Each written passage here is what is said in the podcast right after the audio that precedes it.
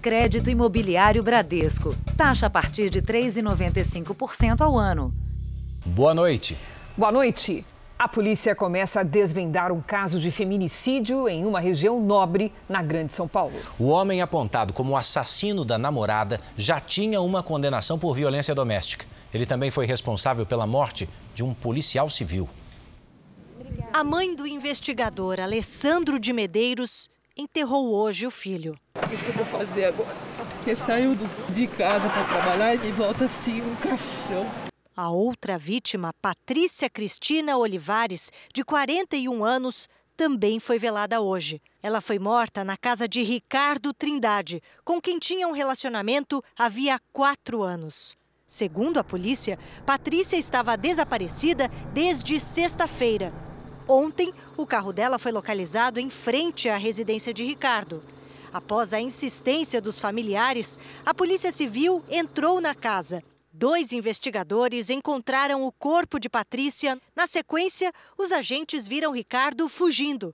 Eles contam que ele ficou preso no arame farpado. Os dois policiais foram ajudá-lo e Ricardo atirou contra eles. Um guarda municipal que chegou para dar apoio à ocorrência então disparou contra Ricardo. Ele reclamava de muita dor, acho que estava preso mas dissimulando, os policiais dizendo, desce daí, desce daí. E ele, de repente, ele puxou aqui de trás uma arma e acertou um policial, que ele matou na hora, né? E o outro seis filhos. A polícia investiga se uma das armas dos policiais falhou. O policial Wagner Lima está internado. O produtor de eventos Ricardo Trindade já tinha um histórico de violência doméstica. Na casa dele, os agentes encontraram mais uma arma e remédios de venda controlada. Antes da chegada da polícia, ele ligou para a mãe pedindo ajuda. Não sei o que aconteceu, ele só ligou para minha mamãe, vem para cá que eu estou passando mal. Eu não sabia que meu filho tinha arma. Eu não sabia. Veja agora outros destaques do dia. Presidente Bolsonaro indica Augusto Aras para novo mandato na Procuradoria-Geral da República. Banco Mundial diz que efeitos da pandemia sobre o emprego podem durar nove anos. Casos de Covid-19 disparam entre equipes olímpicas e chefe de comitê não descarta cancelamento. Homem mais rico do mundo completa com sucesso viagem ao espaço. E na série especial, a tradição dos tropeiros que transportam mercadorias a cavalo na região mais fria do Brasil.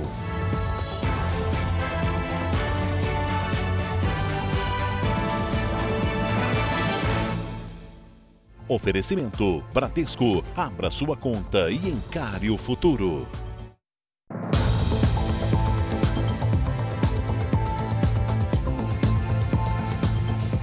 Estamos no ar com um alerta. No Rio de Janeiro, uma quadrilha agia dentro de um local que a maioria de nós considera seguro o estacionamento do shopping center.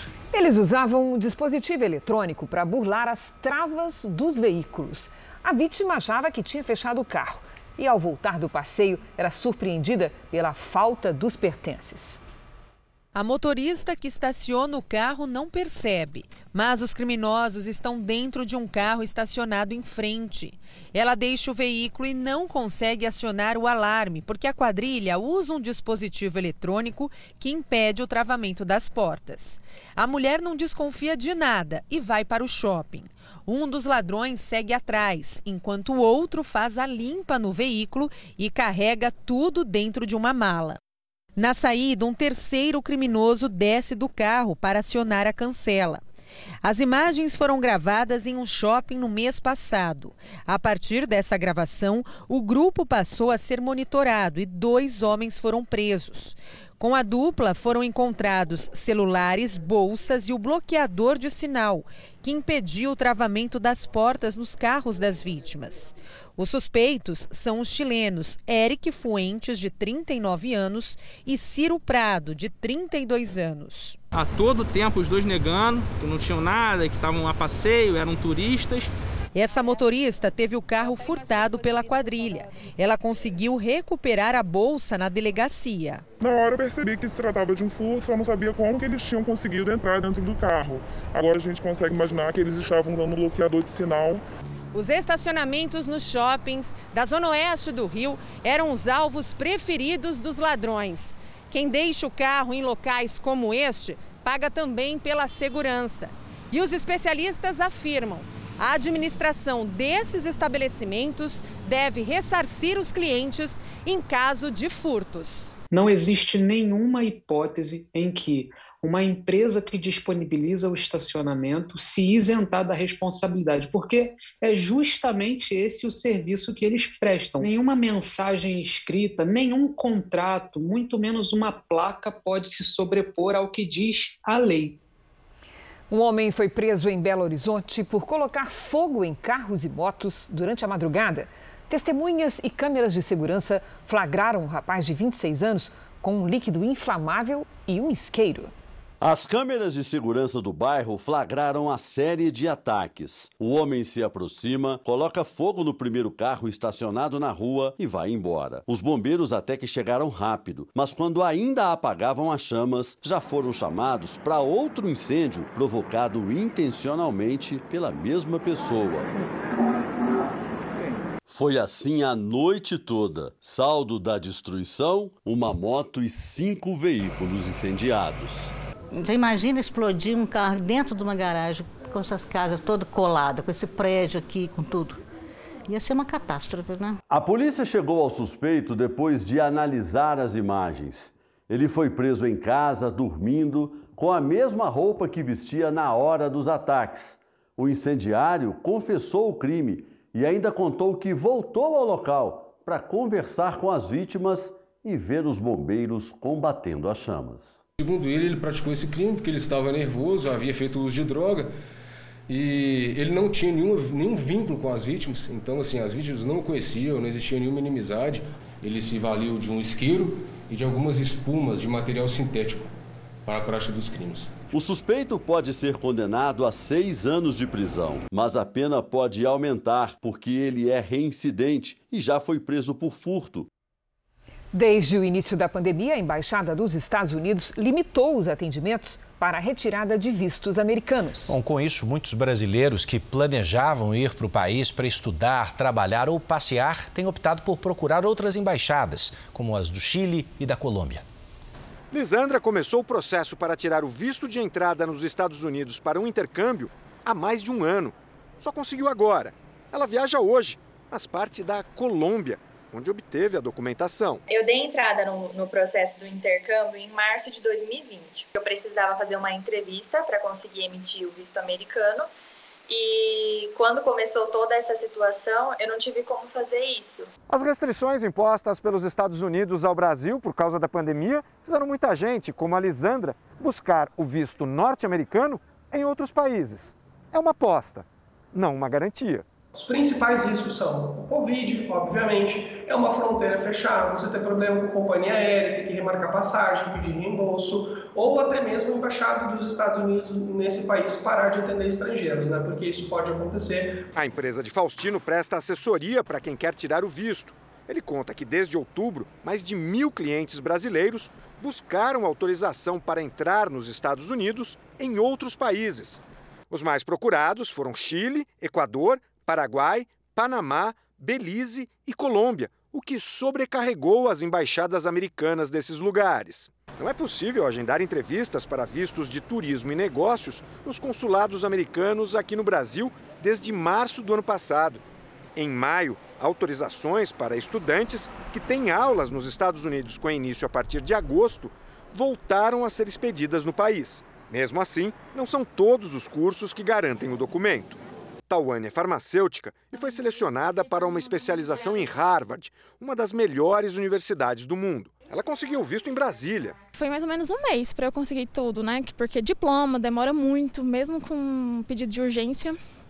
É, eu precisei de algumas cartas de recomendações da faculdade de excelência acadêmica. No fim, deu tudo certo e Tawane embarca no sábado para ficar um ano nos Estados Unidos. Acho que arrumar a mala vai ser o mais difícil da história inteira. Deve ser mesmo. Bom, em nota, a embaixada norte-americana diz que, por causa da pandemia de Covid, os consulados dos Estados Unidos no Brasil estão fechados para vistos de rotina, como turismo e negócios. Afirma ainda que as entrevistas de visto serão retomadas o mais rápido possível, só não precisa qual a data desse retorno. A Prefeitura de São Paulo anunciou que as aulas nos ensinos infantil e fundamental voltarão nas escolas municipais em 2 de agosto, com 100% dos alunos atendidos de forma presencial. O retorno deve respeitar o distanciamento de um metro entre os alunos com o uso de máscara. Se a escola não tiver condições de receber todos ao mesmo tempo, poderá organizar um rodízio no mesmo horário ou em horários diferentes. Bom, determinante para tudo isso, os números da pandemia, que a gente acompanha agora, segundo dados do Ministério da Saúde. O país tem, neste instante, 19 milhões 419 mil casos confirmados de Covid. Chegamos a 544.180 mortos. Foram 1.424 novos registros de morte só nas últimas 24 horas.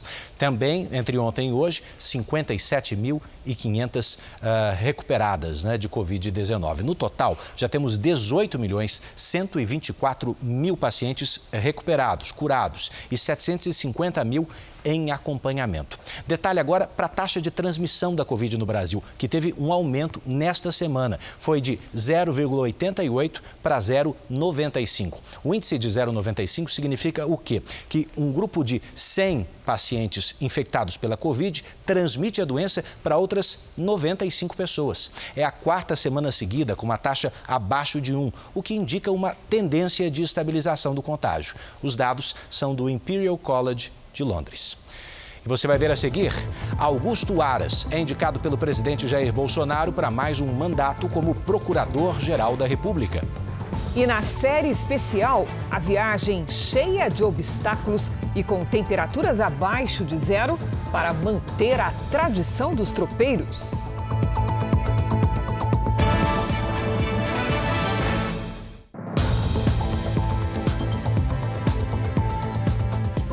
O presidente Bolsonaro indicou o procurador-geral da República, Augusto Aras, para mais um mandato de dois anos no cargo.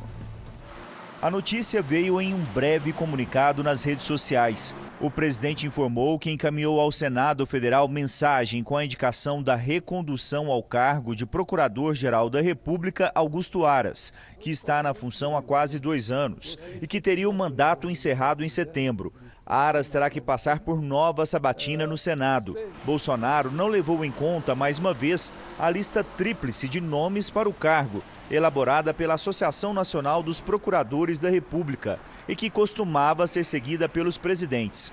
Augusto Aras divulgou a seguinte mensagem: honrado com a recondução para o cargo de Procurador-Geral da República. Reafirmo meu compromisso de bem e fielmente cumprir a Constituição e as leis do país. As indicações de Augusto Aras para a Procuradoria-Geral da República e o atual advogado-geral da União, André Mendonça, para o Supremo Tribunal Federal serão um importante teste da base de apoio do governo no Senado Federal. Existem resistências aos dois nomes. Desde a criação da CPI da pandemia, o Senado passou a ser um dos principais focos de preocupação da articulação política do Palácio do Planalto com um dos senadores com quem eu conversei, a explicação foi a seguinte: que neste momento o presidente Jair Bolsonaro é o melhor e o pior cabo eleitoral. Isso porque tem o poder de decisão, mas enfrenta desgaste político com os parlamentares. Nesta terça, em entrevista a uma rádio, Bolsonaro voltou a falar em fraude nas urnas eletrônicas. Ele se comprometeu a provar na semana que vem que houve irregularidades nas eleições de 2014, em que Dilma Rousseff venceu Aécio Neves. Eu vou comprovar semana que vem que Aécio Neves ganhou as eleições de 2014. Como? Ah, o hacker veio aqui com, com gente que entende de informática, hacker do bem, né? Um pessoal que entende de informática e mostrando. Quer ver uma coisa? Você tem uma moeda aí, eu tenho uma moeda aqui. Se eu jogar essa moeda 231 vezes para cima, vou imaginar 231 vezes. Ela dá cara, coroa, cara, coroa, cara, coroa, cara, coroa. É possível acontecer isso? Por 231 vezes? Acho que não, né? Qualquer um que entende um pouquinho de probabilidade, estatística, sabe que não vai acontecer. Eu vou demonstrar aqui que a, a fotografia, minuto a minuto, dos votos chegando no TSE no segundo turno de 2014, Dava Aécio Dilma, Aécio Dilma, Aécio Dilma, Aécio Dilma, Aécio Dilma até o final. E sempre com a Dilma um, um, um montante um pouco maior do que a essa em todas as vezes. Na época, o PSDB pediu a recontagem dos votos e auditoria, mas nenhuma irregularidade foi encontrada. O Tribunal Superior Eleitoral afirma que em mais de duas décadas não foram registradas fraudes no sistema das urnas eletrônicas, que não é ligado à internet. O ministro Alexandre de Moraes, do Supremo Tribunal Federal, prorrogou por mais 90 dias o inquérito que apura se o presidente Bolsonaro tentou interferir na Polícia Federal. A prorrogação foi um pedido da própria PF. O vice-presidente Hamilton Mourão falou hoje sobre a perseguição sofrida por religiosos brasileiros em Angola. Ele esteve no país africano na semana passada para a cúpula da Comunidade de Países de Língua Portuguesa. Mourão foi questionado sobre o andamento das negociações para resolver o problema. Está sendo negociado isso entre a nossa embaixada e, os, e o Ministério de Relações Exteriores angolano. Por enquanto, não há nenhuma resposta a respeito disso aí. O senhor está otimista para a resolução desse conflito? É questão de estar otimista, né? É uma questão de apenas as partes sentarem e acertarem, né? Em relação a patrimônio que existe lá, essas coisas que tem que ser, né? tem que ser levadas a bom termo dentro, vamos dizer, da metodologia que a boa diplomacia coloca. Mourão também falou sobre as orientações que recebeu do presidente Bolsonaro. Na orientação que eu recebi de maneira geral, era para conversar também sobre esse assunto. Né? É um assunto, você pega o seguinte: 99 brasileiros foram expulsos né, do país angolano. Isso não é uma coisa simples. Né? Então a gente tem que conversar sempre a respeito. Né? Imagina se 99 jornalistas fossem expulsos de um país e o governo aqui ia cruzar os braços? Não. É a mesma coisa. Um relatório divulgado hoje pelo Banco Mundial aponta que a crise causada pela pandemia no Brasil deve afetar empregos e salários por nove anos. Entre os principais prejudicados estão os jovens em início de carreira. Nove anos para uma recuperação. Essa é a previsão do Banco Mundial para os países da América Latina, entre eles o Brasil. É o que consta em relatório divulgado hoje. Para o Banco Mundial, dois dos desafios do Brasil são o combate à informalidade e o desemprego entre os jovens. O relatório recomenda que o país tenha políticas públicas mais flexíveis para atingir os que foram demitidos e não conseguiram se recolocar, e aqueles que vão precisar de capacitação para conseguir ingressar no mercado de trabalho. O relatório também recomenda que os governos fortaleçam programas sociais. O, a provocação do Banco Mundial é, às vezes, estender esses programas ou até mesmo tentar unificá-los. Então, eu acho que deveria é, é, envolver uma discussão mais ampla sobre é, quais auxílios manter, quais auxílios às vezes é, é, é, estender, ou, se for o caso, como que vamos conseguir incluir essa parcela desassistida dentro do, do seguro-desemprego.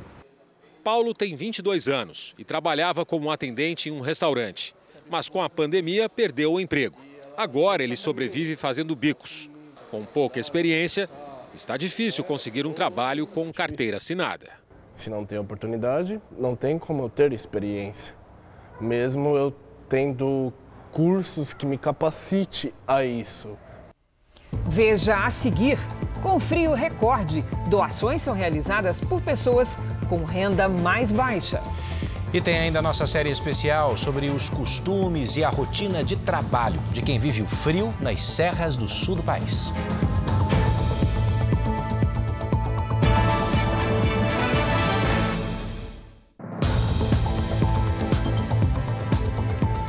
O homem mais rico do mundo fez hoje uma viagem turística histórica. É, foi o primeiro voo para o espaço apenas com civis e sem piloto.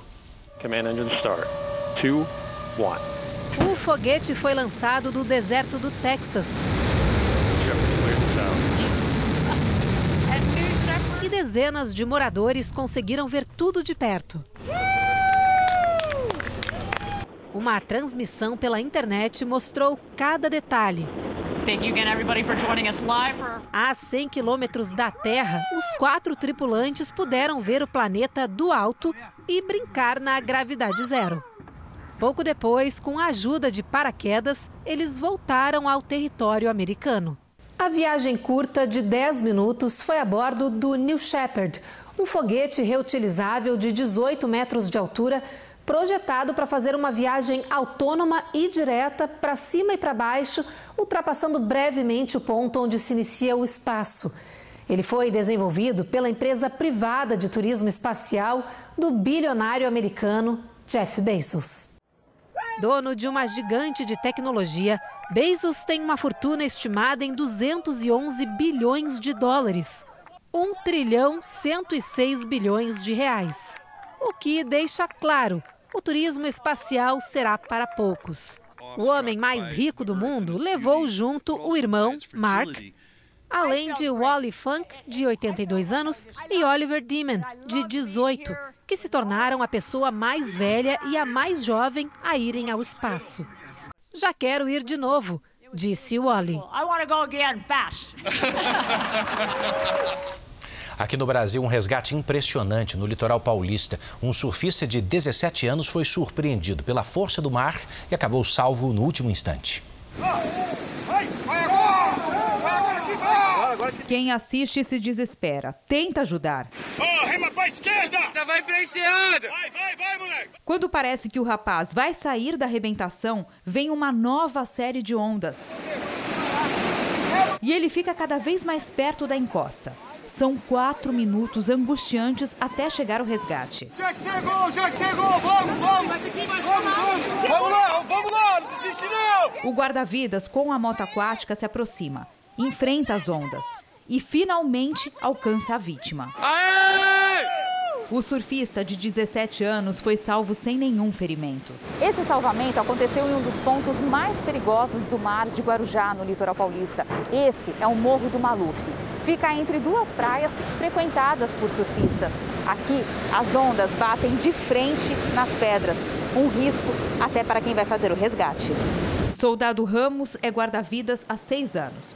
Foi uma das operações mais tensas da carreira dele. O mais difícil foi chegar na hora certa, né? Para conseguir pegar com tempo de conversar com ele, acalmar a vítima, colocar em cima de jet ski e poder sair com segurança. Porque até você poderia virar. Até o jet ski poderia virar. Tinha grande chance de virar. Se não fosse a ação rápida dos bombeiros, o jovem podia não ter aguentado. Quando eu cheguei, estava sem braço para remar, não estava remando mais. Estava extremamente cansado. Foi aquele momento, consegui pegar naquele segundo crucial. Desde sábado, o mar está mais agitado no litoral sudeste, com ondas de até 3 metros. Em Santos e no Rio de Janeiro, houve ressaca do mar. A força das ondas fez até com que a areia invadisse a Avenida Delfim Moreira, em frente à praia do Leblon. A cidade de São Paulo marcou hoje temperaturas abaixo de zero. Os termômetros não registravam esse frio de bater o queixo, Edu, desde 2004. Eu acho que todo mundo sabe, né, que a necessidade de doar a quem precisa aumenta e muito nessa época de inverno extremo. Uma pesquisa divulgada pela Fundação Getúlio Vargas, entretanto, mostra que são as pessoas de baixa renda as mais preocupadas em ajudar quem passa frio e fome. Um cobertor, um agasalho, um prato de comida, um remédio. O frio, é, ele dá asma, dá bronquite nele e muitas vezes a gente não tem dinheiro, não tem remédio para comprar, né? Aí a gente vive de doação. Esse aqui foi o que me doaram hoje, o soro, esses remédios aqui e esse inalador. De pouco em pouco, as doações por São Paulo ajudaram a amenizar o sofrimento de quem viveu a madrugada mais fria do ano. No extremo sul da cidade, os termômetros chegaram a 2,3 graus negativos.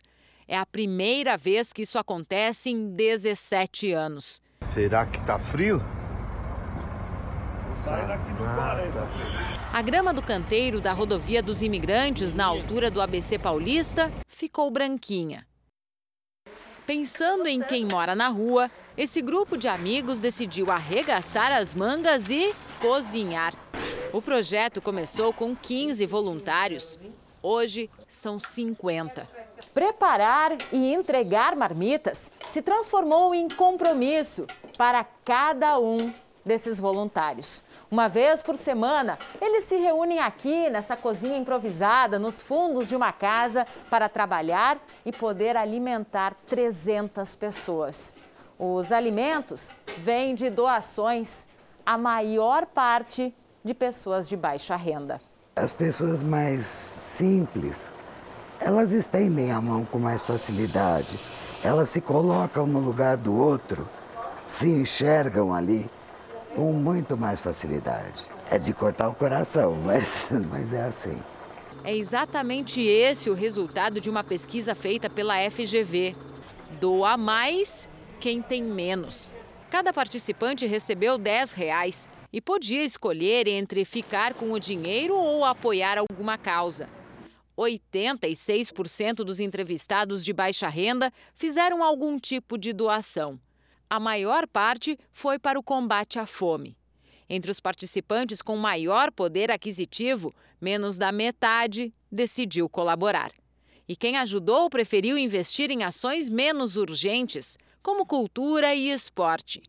Conheço pessoas que enfrentam essas necessidades básicas, ou eu mesmo passei por essas necessidades básicas, como a falta de acesso à comida e a abrigo. Portanto, eu vou nutrir maior empatia por pessoas que passam por essa situação também. Então, vou tentar ajudar de alguma maneira essas pessoas é, através desse processo. Em tempos de frio extremo e fome, não importa de onde vem, toda ajuda é um acalento para o corpo e para o coração. Eu sei que hoje à noite 300 pessoas vão dormir sem fome e que eu tive uma participaçãozinha nisso, junto com todas essas pessoas. Não tem recompensa maior. Eu durmo feliz. Hoje eu durmo feliz. Documentos analisados pelos senadores da CPI da pandemia mostram que outros servidores de carreira, além de Luiz Ricardo Miranda, questionavam a compra da vacina Covaxin pelo Ministério da Saúde. A investigação deu mais detalhes da resistência no Ministério ao contrato com a Precisa Medicamentos para a aquisição da vacina Covaxin.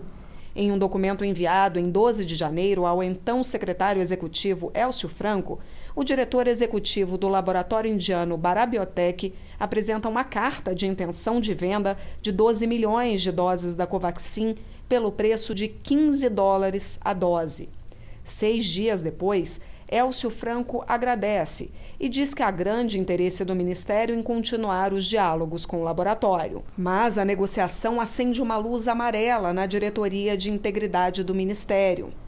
Em 28 de maio, por e-mail, a chefe de divisão pergunta a um servidor da Secretaria de Vigilância Sanitária se é mesmo necessário que o Ministério da Saúde faça a aquisição da Covaxin, principalmente por causa do prazo e pelo preço, e que, se fosse entendido que sim, o departamento precisava apresentar a motivação da celebração do termo aditivo, que pulava de 12 para 20 milhões de doses além da motivação da compra nessa quantidade e nesse valor por dose, principalmente porque outras vacinas estavam sendo adquiridas por preços inferiores. Uma semana depois, a Controladoria Geral da União manda um ofício à Secretaria Executiva do Ministério, pedindo que a área técnica justifique o aumento repentino do preço de aquisição por dose de 10 para 15 dólares, que elevou o montante final de 200 milhões para 300 milhões de dólares. Já em 5 de julho, a Diretoria de Integridade do Ministério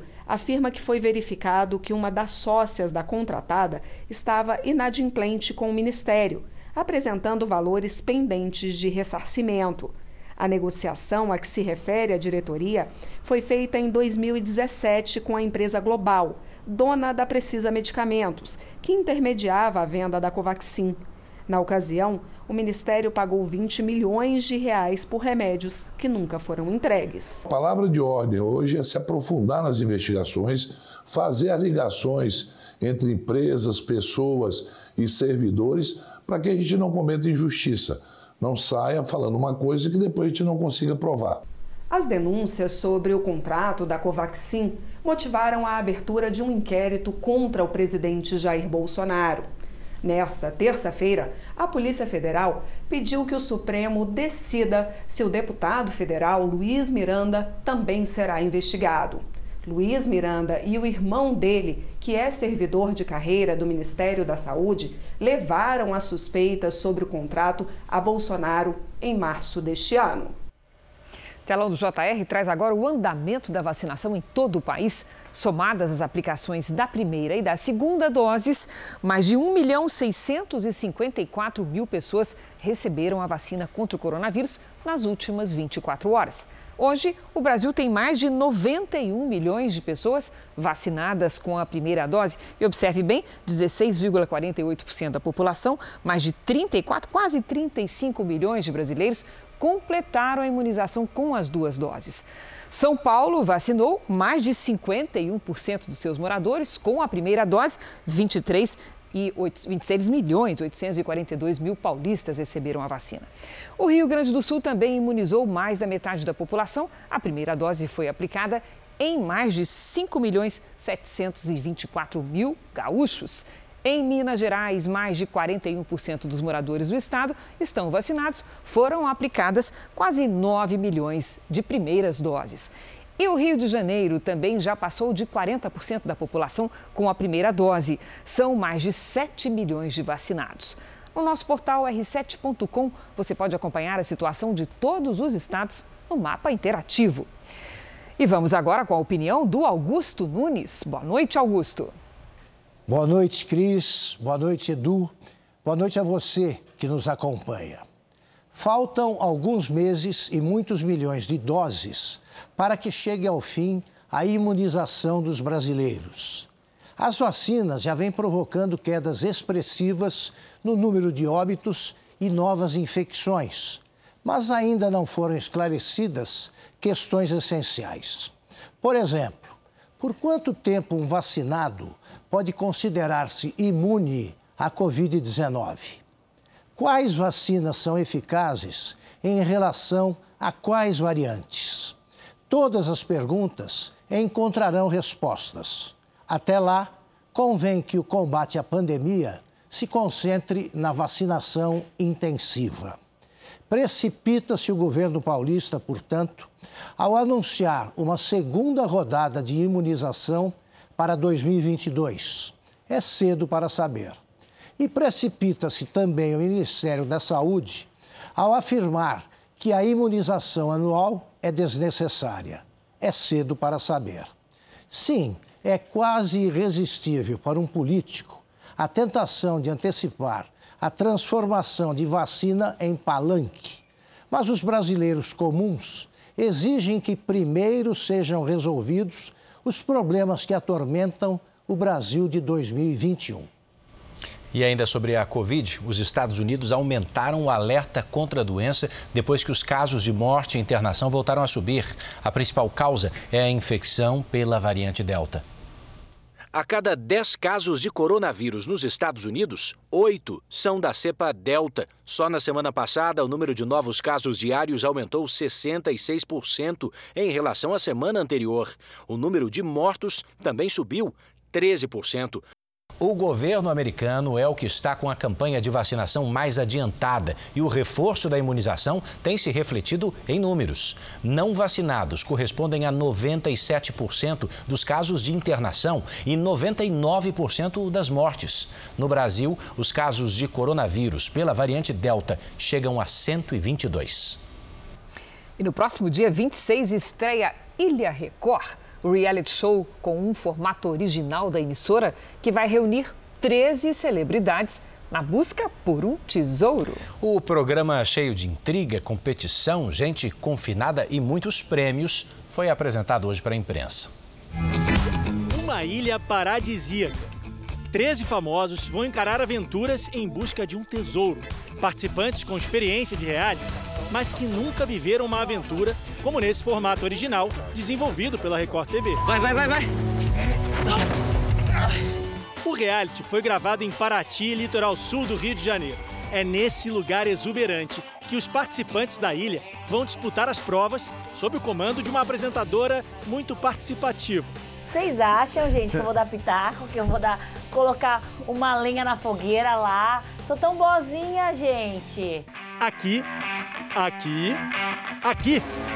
Ou quem sabe aqui. Aonde você procuraria os pedaços de um mapa do tesouro? É o que os participantes do próximo reality show da Record TV vão ter que fazer para conseguir o prêmio. Mas não vai ser nada fácil, né, Sabrina? Que história é essa de guardião? Não vai ser fácil não, gente porque o guardião ele vai cuidar desse tesouro. O guardião é misterioso e ele vai fazer de tudo para os exploradores não conseguirem chegar ao tesouro. O reality A Ilha Record foi apresentado hoje numa coletiva virtual para a imprensa. O diretor Rodrigo Carelli disse que o programa vai ter provas em equipe, votação, desafios de sobrevivência e eliminação. Com uma novidade: ninguém sai da ilha. O eliminado apenas se muda da vila cheia de mimos para uma caverna. A gente criou um reality show que, é, que ah, ah, não gostei que o meu favorito foi exilado, mas eu continuo vendo ele, eu continuo torcendo para ele, eu continuo, eu posso votar nele. A Ilha Record também terá muito conteúdo exclusivo nas plataformas digitais e em todas as redes sociais da Record TV. Quem assistiu o programa na TV realmente vai ter uma extensão digital para acompanhar no r7.com e nas redes sociais com desabafos, segredinhos, aquela coisa que eles não falaram de um participante para o outro. Isso está gravado e vai para as nossas redes sociais, vai para o r7.com. Sentiu o clima? Então anote, dia 26 de julho. Vem aí a Ilha Record, o novo reality da Record TV. Vem comigo que a Ilha Record tá só começando.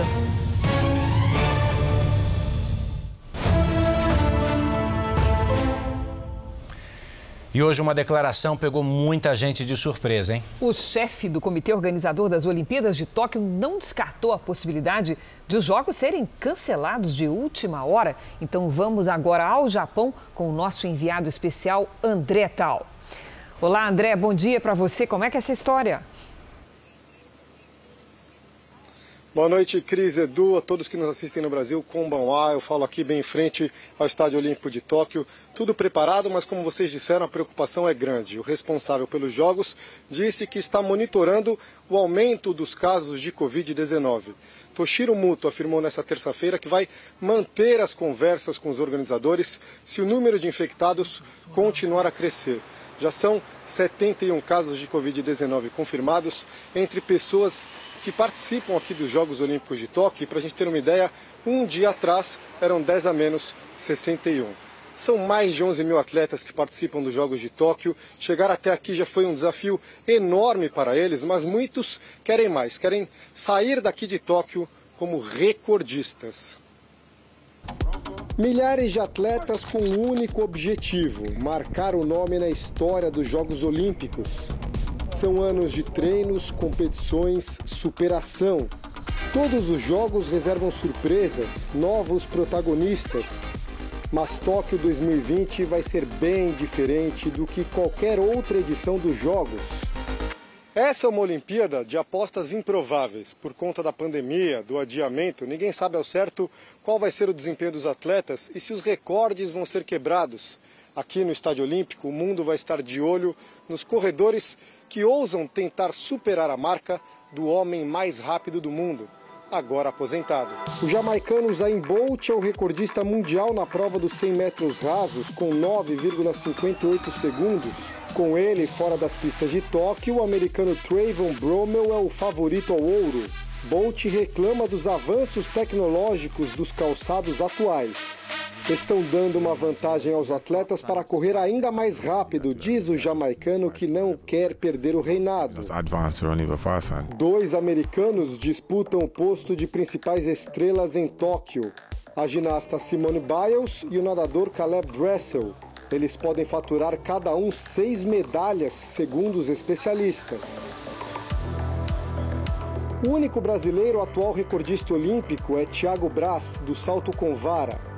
No Rio, ele chegou à marca de 6,03 metros. Mas em Tóquio terá a sombra do sueco Armando Plantes, que é recordista mundial com 6,18 metros. Já o time Brasil espera superar o recorde de medalhas.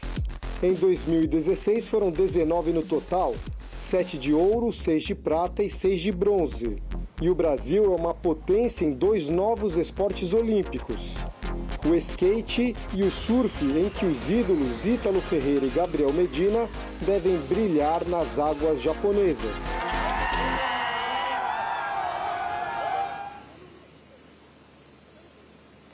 E os brasileiros que já chegaram à Vila Olímpica mostram as curiosidades do local. Sem dúvida, as camas feitas de papelão são o assunto nas redes. O ginasta Chico Barreto mostrou como é feito o móvel. Essa é a cama japonesa de papelão dura igual uma madeira. Já o jogador de vôlei Douglas Souza testou a cama. O ginasta irlandês fez o mesmo.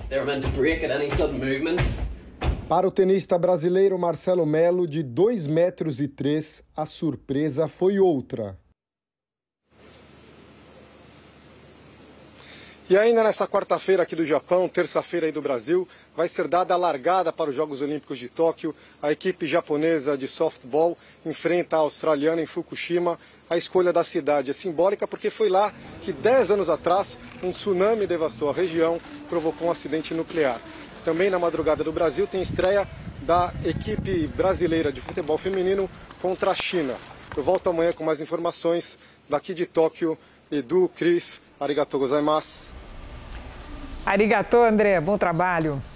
E esta terça-feira foi o dia mais frio do ano no Brasil. 80 municípios registraram temperaturas negativas. A cidade de General Carneiro, no Paraná, marcou quase 8 graus abaixo de zero. No Sudeste, Maria da Fé, em Minas Gerais, teve 5 graus negativos, que é a menor temperatura dos últimos 40 anos. Será que nós vamos ter mais uma madrugada congelante? Vamos saber com a Lidiane Sayuri. Boa noite, Lidia. O que, que nos espera? Vamos lá, Cris. Boa noite para você, para Edu, para você aí do outro lado também. Olha, teremos a última madrugada mais gelada desta onda de frio. Em São Joaquim, Santa Catarina, a geada intensa mais uma vez produziu belas paisagens. A superfície de um lago ficou assim, ó, congelada. E no Paraná, tanto frio também causou espanto, viu? O seu Sander não acreditou quando pisou em um açude na cidade de Palmas. Conta pra gente, seu Sander. Eu nunca vi uma coisa dessa, cara. Ó.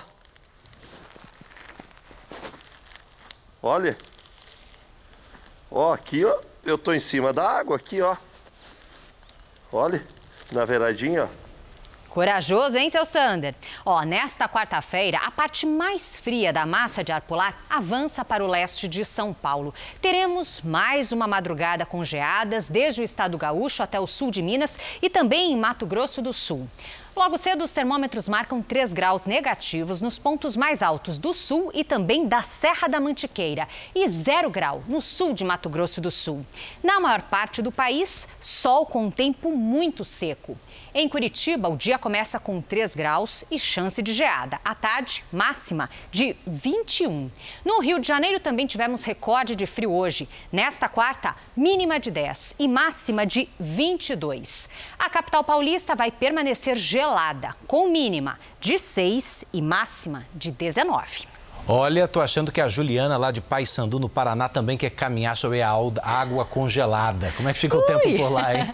Vamos lá, Edu. Juliana, céu bem limpo limpinho, com sol e tempo muito seco. Nesta quarta faz 8 graus de manhã e à tarde até 25. Aí esquenta um pouquinho mais a cada dia. Sem neve nem gelo. A Lucília quer saber como é que fica o tempo em Ararendá, no Ceará. Vamos lá. Lucília, por aí você nem vai saber o que é frio, viu? Nos próximos dias, mínimas de 20 e 21 graus, quarta e quinta à tarde, com 32 graus. Faça como eles e participe do Tempo Delivery com a hashtag Você no JR pelas redes sociais. Boa noite, gente. Obrigada, Lidi. E agora, a nossa série especial. Em Bom Jesus, na Serra Gaúcha, foram registrados 4 graus negativos nessa madrugada. A cidade é uma das mais frias do Brasil e preserva, gente, histórias e tradições. Uma delas tenta resistir ao tempo e à temperatura. A travessia de mulas no rio Pelotas.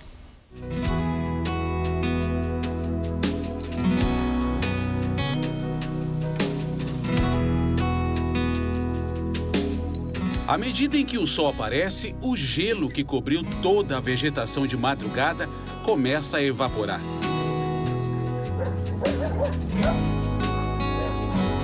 A temperatura da água ainda está abaixo de zero, mas desse trecho do rio Pelotas não pode haver tempo ruim. Tem animal que resiste a atravessar, né? Resiste, tem animal que afunda também.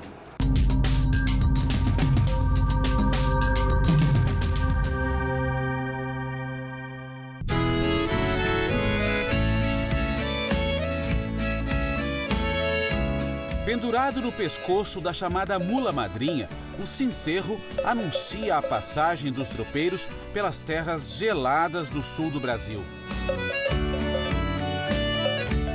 A história dos tropeiros, que por séculos movimentaram a economia da região, passando por trilhas que chegavam a durar meses até o centro do Brasil, ainda hoje é contada por descendentes e também pessoas apaixonadas pela cultura.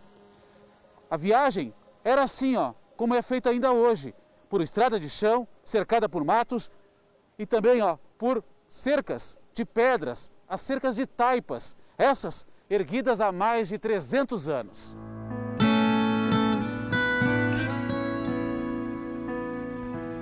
Elas são sobrepostas umas às outras e ela não tem nenhum material no meio que faça essa junção. E a função delas era para não deixar o gado se expandir pelas terras dos proprietários, porque passavam as tropas.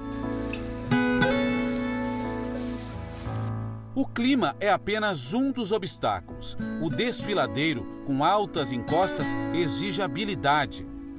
Neste trecho da divisa entre o Rio Grande do Sul e Santa Catarina, não há pontes para atravessar o Rio Pelotas, que separa os dois estados. O trajeto dura em torno de 10 a 15 minutos, mas apesar de ser rápido, é preciso muito cuidado. O trecho escolhido foi esse aqui, onde a água é calma, mas a atenção é redobrada, porque a profundidade aqui é de 8 metros e qualquer descuido pode causar um acidente. Os riscos da travessia, o seu Beco conhece como ninguém. Ele tem 75 anos. Com a ajuda de um pequeno barco, desde jovem, atravessa as mulas de uma margem a outra. É o último de uma profissão que, pelo jeito, não terá descendentes. Antigamente o senhor atravessava muitas mulas? Trabalhava, daí passava bastante, mas a mula agora está meio difícil, está muito pouca mula. Uhum. O pessoal não estão usando mais com mula.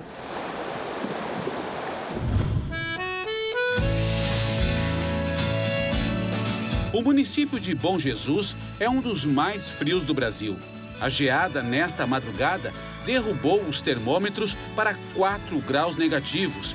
E ainda pela manhã, a camada de gelo cobria toda a vegetação. Para o Anderson, um dia como outro qualquer. Às 5 e meia da manhã, ele já estava pronto para buscar as vacas no curral. A hora de tirar o leite da vaca também é um momento especial porque tem um café, digamos assim, que é diferente aqui na Serra, né? Que todo mundo espera a hora que você está tirando o leite para provar, né? É o Camargo. É o Camargo, né? Aqui na, na caneca já tem um café preto, tá? Mas o leite, o Anderson vai colocar para mim na hora, agora que é quentinho da vaca, né? Sim.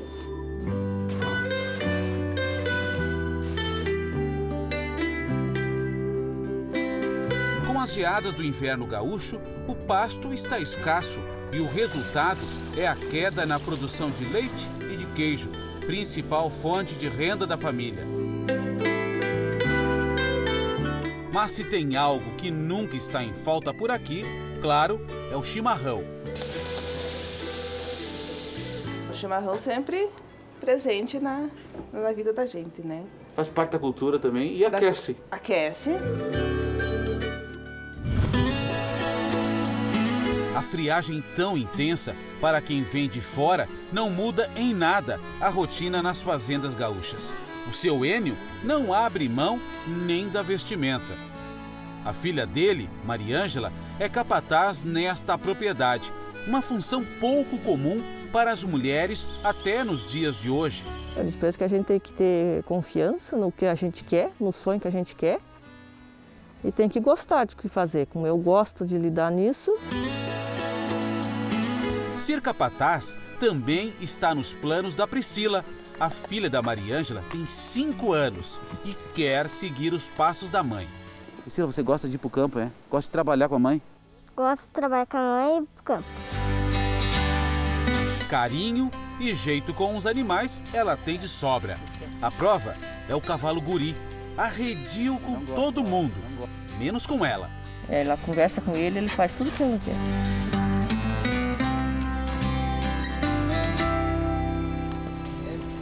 O Jornal da Record termina aqui. E à meia-noite e meia tem mais Jornal da Record. Fique agora com a novela Gênesis.